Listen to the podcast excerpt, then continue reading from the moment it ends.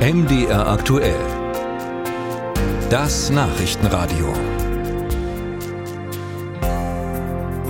Klimaschutz ist ein ganz wichtiger Teil der Politik der Ampelregierung, wenn nicht gar der wichtigste. Aber trotzdem werden die Klimaziele, die bis 2030 ja gesetzlich vorgeschrieben sind, wohl nicht erreicht. Und auch das Ziel bis 2000 45 klimaneutral zu werden als Deutschland, ist nach jetzigem Erkenntnisstand wohl nicht erreichbar. So zumindest die Einschätzung des unabhängigen Expertenrates für Klimafragen, der heute in Berlin seine Stellungnahme zur Klimaschutzpolitik der Bundesregierung veröffentlicht hat. Und darin heißt es eben, die Regierung müsse mehr tun und sie überschätze wohl ihre eigenen Maßnahmen. Ich habe darüber mit Dr. Brigitte Knopf gesprochen. Sie ist die stellvertretende Vorsitzende im Expertenrat für Klimafragen.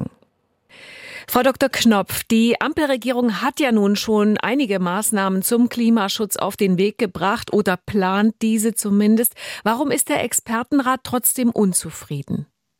Nun, also es ist in der Tat so, dass die Regierung jetzt das Ganze gebündelt hat und in ein umfangreiches Programm gegossen hat, Klimaschutzprogramm mit über 130 Maßnahmen. Und da sind auch viele wichtige Maßnahmen dabei. Und es liefert auch ähm, starke Emissionsreduktionen. Aber es ist so, dass immer noch eine Lücke bleibt, um die Ziele, die deutschen Klimaschutzziele für 2030 zu erreichen. Und da sagen wir eben auch, dafür muss eben auch noch ein Plan vorgelegt werden, wie diese Lücke dann auch noch geschlossen werden kann. Wie groß ist denn die Lücke? Nun, also insgesamt, als die Regierung angetreten ist, sagt man, dass so ungefähr 1100 Megatonnen CO2-Emissionen sozusagen, das war die gesamte Lücke. Und dieses Programm, was nun vorgelegt wurde, da sagt die Regierung selber, dass das ungefähr 900 Millionen Tonnen CO2-Emissionsminderung liefert. Also wären noch ungefähr 200 Millionen Tonnen übrig, also als Lücke wir haben uns das genauer angeguckt und wir können das nicht so wirklich prüfen, weil auch die Datengrundlage fehlt. Also wir haben sehr viele verschiedene Gutachten bekommen und die kann man nicht so schön wie ein gesamtes Puzzle zusammenlegen, sondern man hat hier ein Stück und da ein Stück und da ein Stück. Wir haben uns dann aber angeguckt, liegt die Lücke jetzt wirklich bei diesen 200 Millionen Tonnen oder vielleicht sogar drüber? Und da sagen wir, na ja, wahrscheinlich sogar ein bisschen drüber. Wahrscheinlich sieht die Regierung das sozusagen zu positiv weil bestimmte Annahmen getroffen werden. Und dann ist immer die Frage, realisiert sich das wirklich? Zum Beispiel kann der Fachkräftemangel abgebaut werden oder viele Maßnahmen bleiben noch vage, zum Beispiel der Abbau der fossilen Subventionen. Und insofern sagen wir, diese Lücke, die ist wahrscheinlich noch größer, als die Regierung selber denkt. Nun gab es ja schon einen Riesenaufschrei wegen des geplanten Heizungsgesetzes. Wenn das im Herbst kommt, wird es für viele Hausbesitzer enorm teuer. Viele Bürger möchten ja gerne was zum Klimaschutz beitragen, sehen sich aber finanziell einfach nicht in der Lage dazu, noch mehr auszugeben für ihr Haus, für die Heizung, für die Sanierung. Was sagen Sie denn den Bürgern da?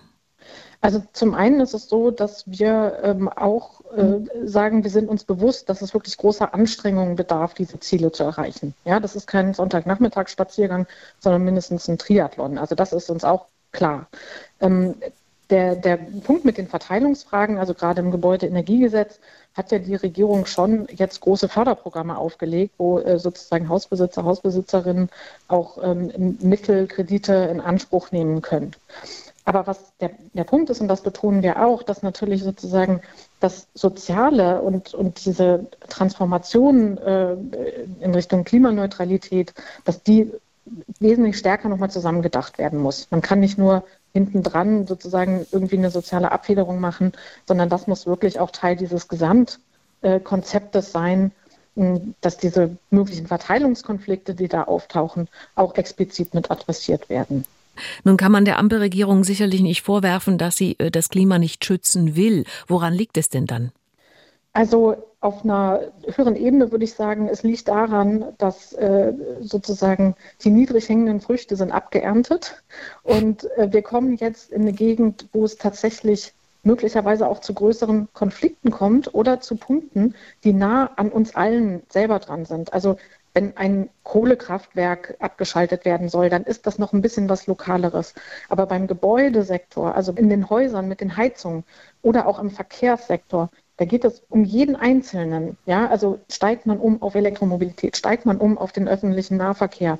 Welche Heizung baue ich mir ein? Und das hat ganz viel sozusagen die Klimapolitik kommt in den Heizungskeller und die kommt in unsere Garage. Und das ist natürlich was, wo dann Konflikte entstehen, weil die Leute halt bestimmte Gewohnheiten haben und das haben sie schon immer gemacht. Und wenn jetzt sozusagen aufgrund der Klimapolitik man da Änderungen im Privaten sozusagen vornehmen muss, das ist möglicherweise mit Konflikten beladen. Also und insofern ist es etwas, wo wir jetzt in einen Bereich kommen, wo einfach die Emissionsminderungen schwieriger werden.